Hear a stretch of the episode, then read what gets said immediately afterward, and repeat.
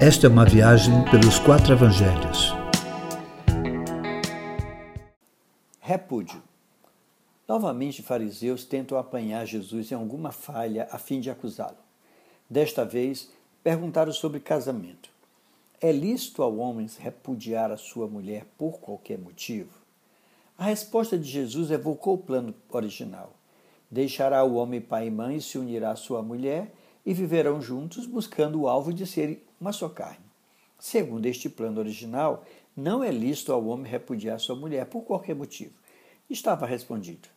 Mas eles não se conformaram com a resposta e alegaram que Moisés ordenara dar carta de divórcio ao repudiar a sua mulher.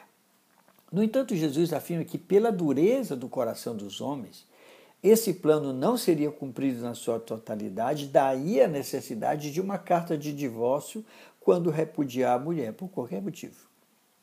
Hoje, há muita controvérsia sobre esse assunto. Uns dizem que o divórcio é negado a não ser diante da traição. Outros afirmam que, caso haja separação, não há mais nenhuma possibilidade de casar, pois assim estará cometendo adultério. E outros ainda acham que separar é normal e acontece. Mas, segundo creio, é preciso considerar as palavras que Jesus falou e o contexto daqueles dias. O que acontecia era que um homem casado repudiava sua mulher por coisas fúteis e banais, do tipo: não cozinha bem, não sabe arrumar casa, não sabe cuidar da casa, e a despedia sem a devida carta de divórcio que a lei previa. Isso a colocava na condição de adúltera, caso se unisse a outro homem pelo simples fato de ainda estar ligada ao marido. Queridos, a justiça dos fariseus era assim: aquele que repudiar a sua mulher, dele carta de divórcio. Jesus, então, diz que quem repudia sua esposa ou marido sem a devida carta de divórcio, ao casar, adultera e se torna culpado do adultério do cônjuge.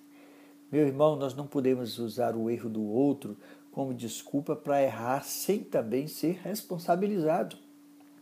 É claro que o padrão é não separar, mas para isso é preciso que a união de fato seja em Deus e não apenas no cartório na igreja, qualquer que seja ela.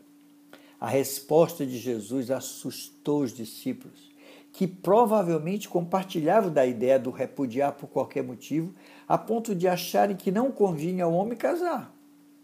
Essa foi uma conclusão muito machista, do tipo: já que eu não posso me separar quando quiser, então é melhor não casar.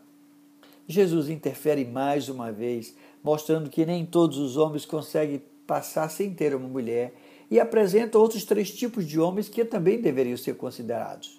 Um é eunuco porque assim nasceu, ou seja, sem o desejo para o sexo oposto. O outro é eunuco porque foi feito pelos homens, a fim de, em trabalhando com as mulheres do palácio, não ter qualquer envolvimento com elas. E o terceiro são aqueles que se fizeram eunuco, ou seja, fizeram opção pelo celibato por causa do reino dos céus. O que passa disso sobre divórcio e separação são meras especulações humanas. Como disse Jesus, quem puder, aceite isso. É desse jeito.